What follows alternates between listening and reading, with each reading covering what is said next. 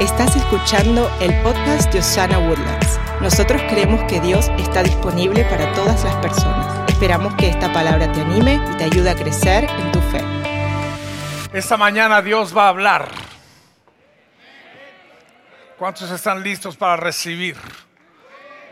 Le pido que levante una mano al cielo y diga, Señor, háblame a mí. Yo recibo tu palabra. La palabra de Dios esta mañana tiene el potencial de cambiar mi vida para siempre. Alguien diga amén. La razón que sentí que el Señor puso en mi corazón que hagamos esa oración es que lo que voy a enseñarle el día de hoy tiene el potencial de cambiar su vida para siempre de que usted salga de aquí completamente distinto a como usted entró. Y muchas veces, cuando una palabra como esta es hablada, el enemigo quiere robarse la semilla. Pero en el nombre de Jesús reprendo al enemigo ahora mismo y declaro que la palabra entrará a buena tierra. ¿Alguien tiene buena tierra esta mañana? Diga yo tengo buena tierra y la palabra entrará a mi vida en el nombre de Jesús. Cuando éramos niños nos enseñaron la fábula de la caperucita roja, que la niña fue a visitar a su abuela y cuando llega se da cuenta que la abuela no es como la había visto la última vez.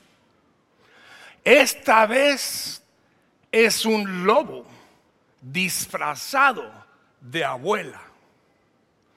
Todos nosotros tenemos un lobo adentro, disfrazado de cristiano. Y de eso voy a hablar hoy. Esta serie se ha llamado Viviendo en Libertad. Gloria a Dios por la libertad que Cristo compró para nosotros en la cruz del Calvario. Pero ¿para qué nos compró esa libertad? Y vivir en libertad no significa que voy a hacer lo que me pega en gana, voy a hacer lo que yo quiera, porque al fin de cuentas Cristo pagó por mí en la cruz del Calvario. Como a la vez aquella donde le hablaron a una señora a su librería cristiana esta es una historia verídica, la conozco a primera mano, para cobrarle una factura de que le debía por unas Biblias que le habían vendido y la señora dijo, ¿cuál factura? Cristo pagó todas mis deudas en la cruz del Calvario. ¿Cuántos saben de que eso no se trata lo que estamos hablando? La libertad, lo dijo la semana pasada el pastor Harold, no se trata de libertinaje. Dice Gálatas 5, verso 13, pues ustedes, mis hermanos, han sido llamados a vivir en libertad, pero no usen esa libertad para satisfacer los deseos de la naturaleza pecaminosa. Diga conmigo estas dos palabras, naturaleza, pecaminosa. Ese es el lobo que tenemos adentro. Al contrario, usen la libertad para servirse unos a otros por amor. Eh, hay que entender que el problema que tenemos acerca de esta libertad tiene que ver con el pecado, con esta naturaleza pecaminosa que todos tenemos adentro. ¿Y qué vamos a hacer con eso? Dice Juan en 1 Juan capítulo 2 versos 16 y 17 porque nada de lo que hay en el mundo, y luego él cataloga todos los pecados en tres categorías principales. Vea usted, primero, los malos deseos del cuerpo, número dos, la codicia de los ojos, y número tres, la arrogancia de la vida. Ninguna de estas cosas proviene del Padre, sino de dónde? Del mundo. Y el mundo se acaba con sus malos deseos, pero el que hace la voluntad de Dios permanece cuánto? Para siempre. Ahora, cuando nosotros hablamos de los pecados, desafortunadamente, en muchos lugares, tenemos nosotros como categorías de pecado. los pecados muy escandalosos, los pecados que son muy vistos, como el enojo, el chisme, la borrachera, el adulterio, la violencia, robar, golpear, traicionar. Todos estos son catalogados como muy escandalosos. Pero hay un grupo de pecados del cual pocos hablamos y son estos pecados más como pues escondidos, más invisibles y por lo tanto muchos cristianos piensan que son más aceptables. Por ejemplo, la codicia. Yo te puedo estar saludando con una sonrisa en la boca, codiciando el saco que traes puesto. Y nadie se da cuenta. La arrogancia. Por fuera, sí, claro que sí, cómo no, pero por dentro sumamente soberbio. El orgullo, la lujuria. ¿Qué es la lujuria? Andar viendo algo que quiero que no debo de tener. La envidia, los malos pensamientos, juzgar a otros. Quiero que usted tenga muy claro una cosa, mi hermano. El pecado es pecado. Gracias por su entusiasmo. No importa si sea un pecado muy visible, un pecado muy escandaloso o un pecado muy oculto, delante de los ojos de Dios, el pecado es pecado. Y dice la palabra que todos los pecados nos alejan de Dios. No hay unos peores que otros, son todos malos. Y aquí es la otra noticia y creo que ya lo sabemos muy claro. Todos luchamos. Aunque no diga amén. Todos luchamos. Hay algunas personas en la Biblia que yo admiro mucho. Uno de ellos es el apóstol Pablo. El apóstol Pablo fue el teólogo más prolífero de la historia de la humanidad. Y hasta el apóstol Pablo lucha.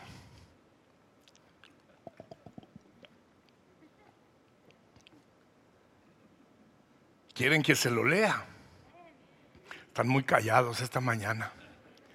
Me dicen que cuando la gente está callada es porque le está cayendo el 20.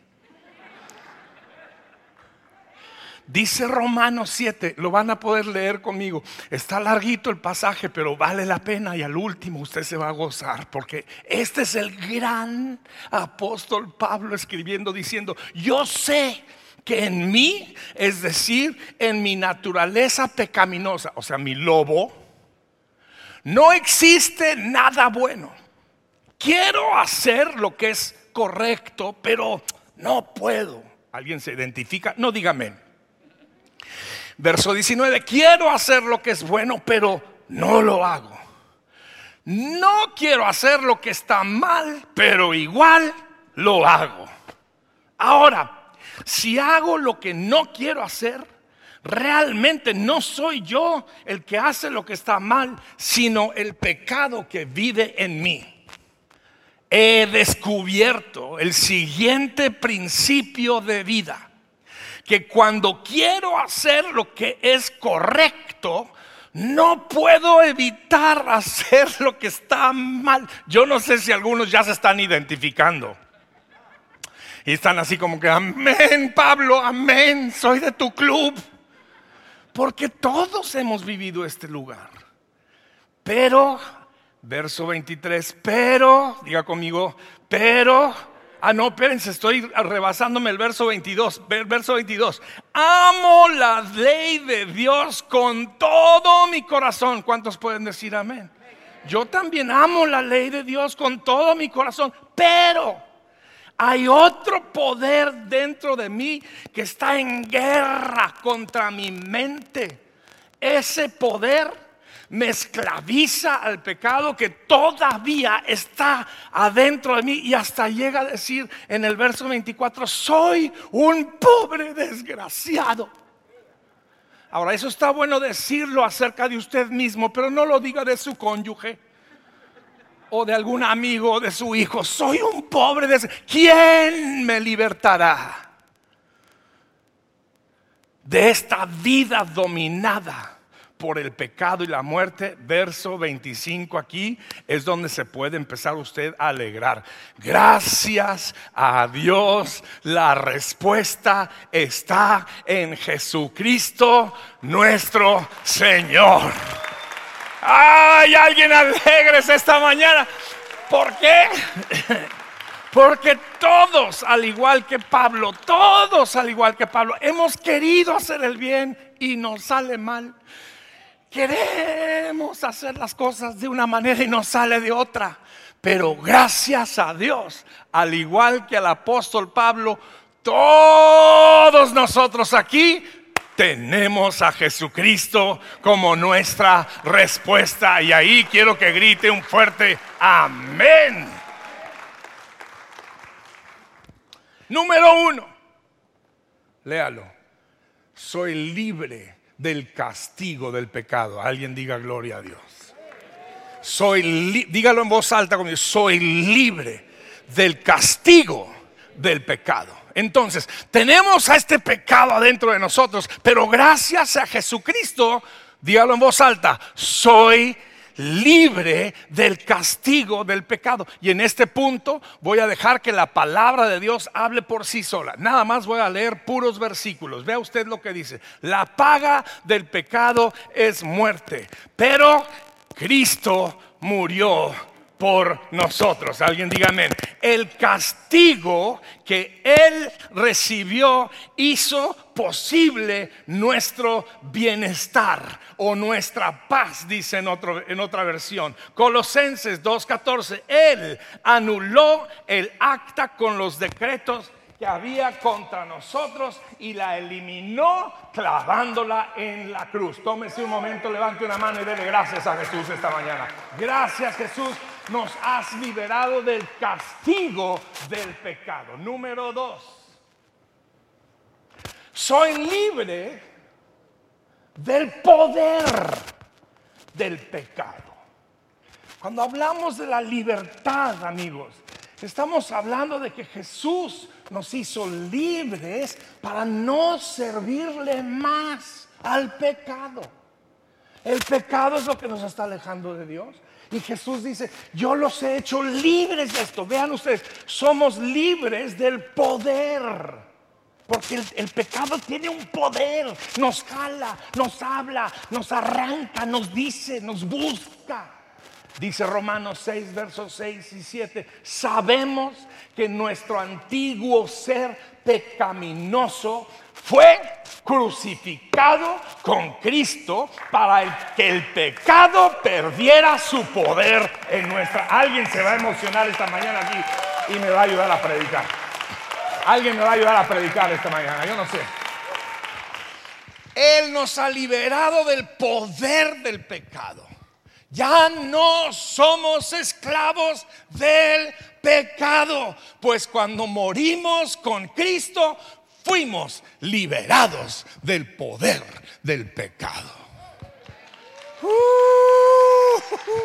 Gloria a Dios. Aquí detrás de mí hay un bautisterio Hoy van a haber bautismos. Una de las razones que nos bautizamos es para mostrar públicamente que hemos muerto al pecado. Cuando bajamos a las aguas del bautismo, dejamos ahí adentro al ser pecaminoso. Y cuando nos levantamos de las aguas del bautismo, levantamos nuevos y victoriosos, triunfantes, llenos de gloria. Amén y amén.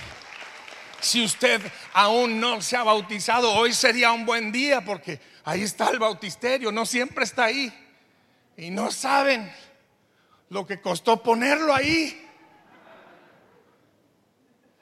Y usted, pastor, no traje ropa. Acá le damos algo. A lo mejor se regresa a la casa en un costal de harina, pero le damos algo para taparse. Antes el enemigo venía y te decía al oído, hey, mijo, vente, vamos a pescar. A pescar. No, este es otro mensaje. Ah, voy a empezar de nuevo. Antes el enemigo venía y decía en tu oído, mijo, vente, vamos a, a pecar. Te agarraba de acá y tú decías, ¿para dónde vamos? Y ahí te llevaba, el enemigo te llevaba para acá y te llevaba para allá y te jalaba para donde él quería. Ahora el enemigo te dice, vamos a pecar. Pero ahora tienes adentro de ti al Espíritu Santo que te da fuerzas para decirle al enemigo, no, no voy. No voy. ¿Por qué? Porque somos libres del poder del pecado. El pecado ya no manda.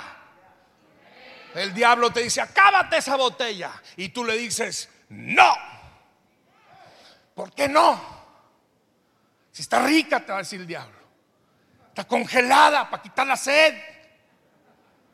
Algunos saben de lo que estoy hablando. Y tú puedes decir, no. ¿Por qué?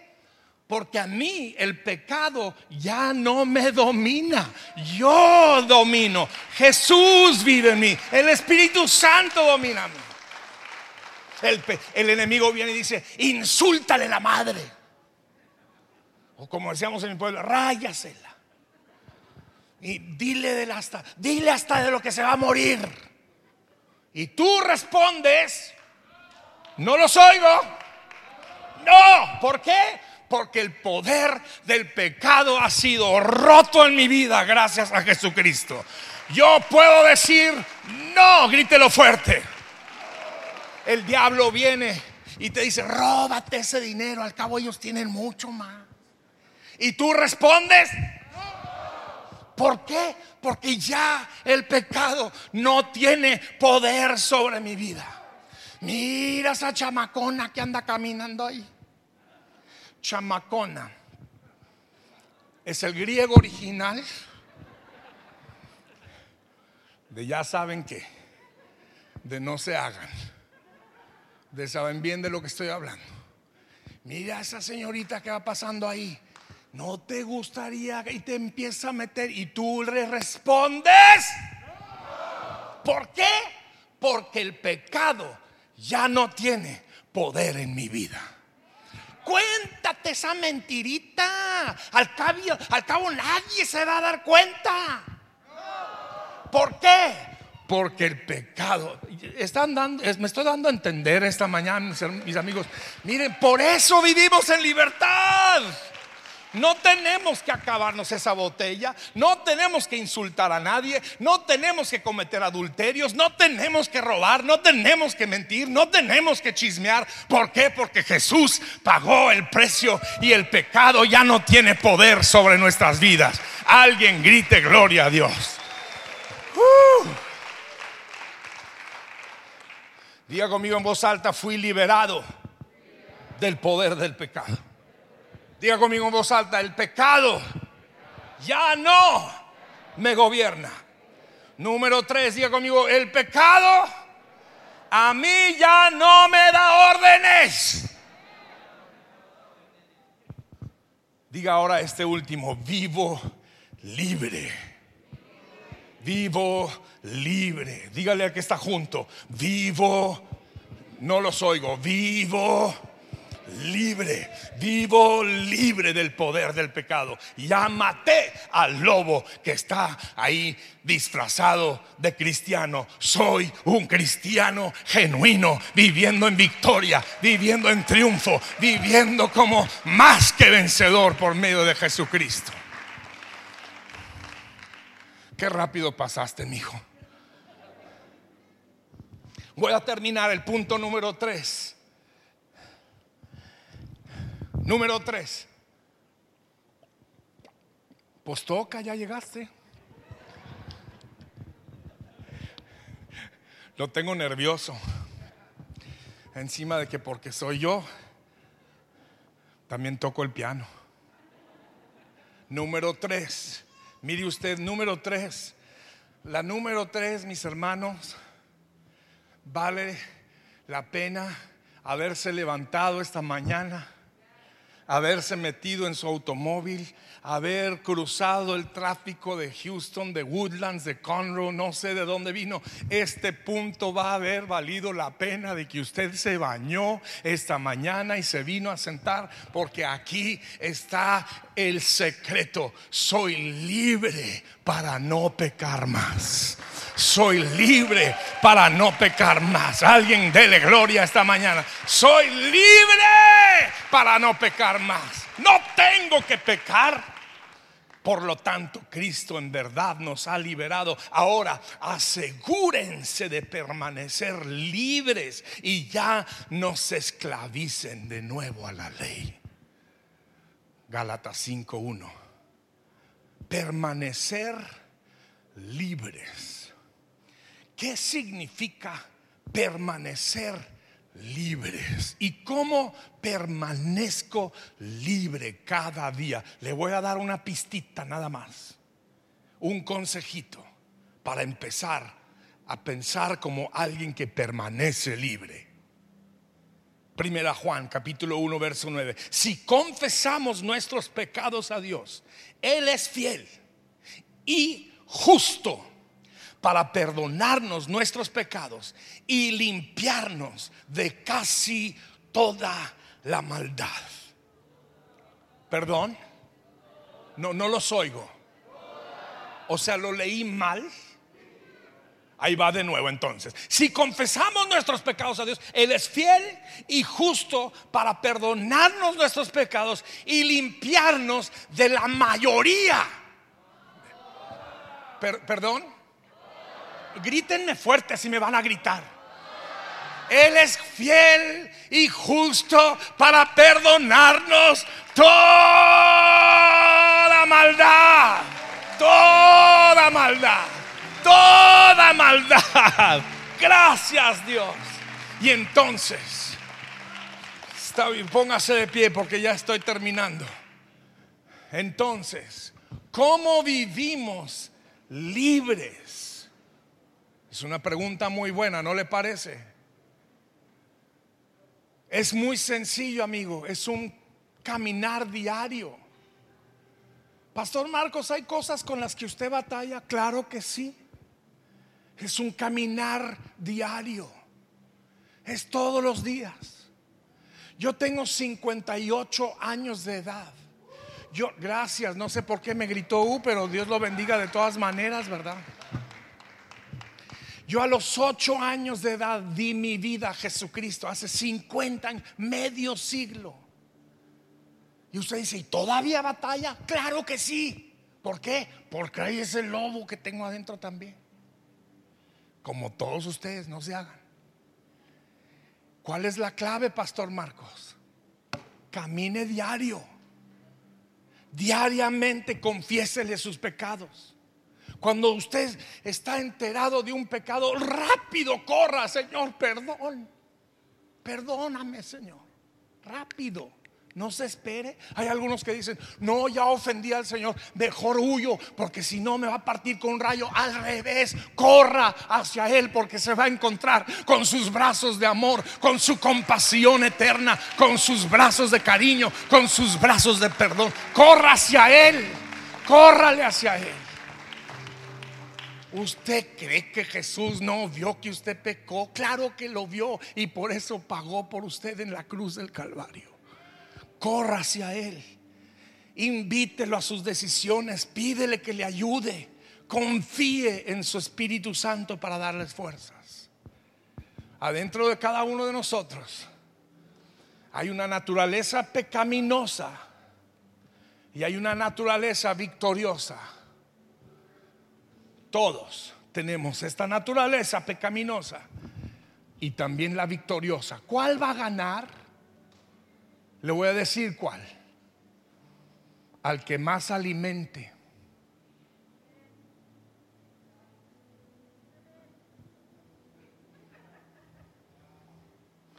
Si usted alimenta más a su hombre espiritual, siempre va a ganar sobre su hombre de pecado. Pero si usted más está alimente y alimente, puro Netflix, puro Netflix. Todos los días, puro Univisión, Univisión. Puro Televisa, Televisa. Puro Facebook, Facebook, San Face. Se alimente, alimente. Al rato esa naturaleza pecaminosa se convirtió en bestia peluda. Y te dice, vamos a pecar. Y tú le dices, ¿para dónde? Pero se mete a la palabra. Se mete a la oración. Usted prende su música de alabanza. Cualquiera de los Marcos es bueno. Miel San Marcos, Marcos Vidal, Marcos Witt, Marco Barriento. Cualquiera es bueno. Cualquiera es. Meta Danilo Montero, meta Harold Liller, meta un corazón, empiece a edificar su hombre espiritual. Al rato eso se convierte en un tremendo, poderoso fuerza en tu vida y viene el pecado y te invita y le dices, no Señor, ¿por qué? Porque soy libre para no pecar. Levante una mano al cielo y diga, soy libre, soy libre para no pecar.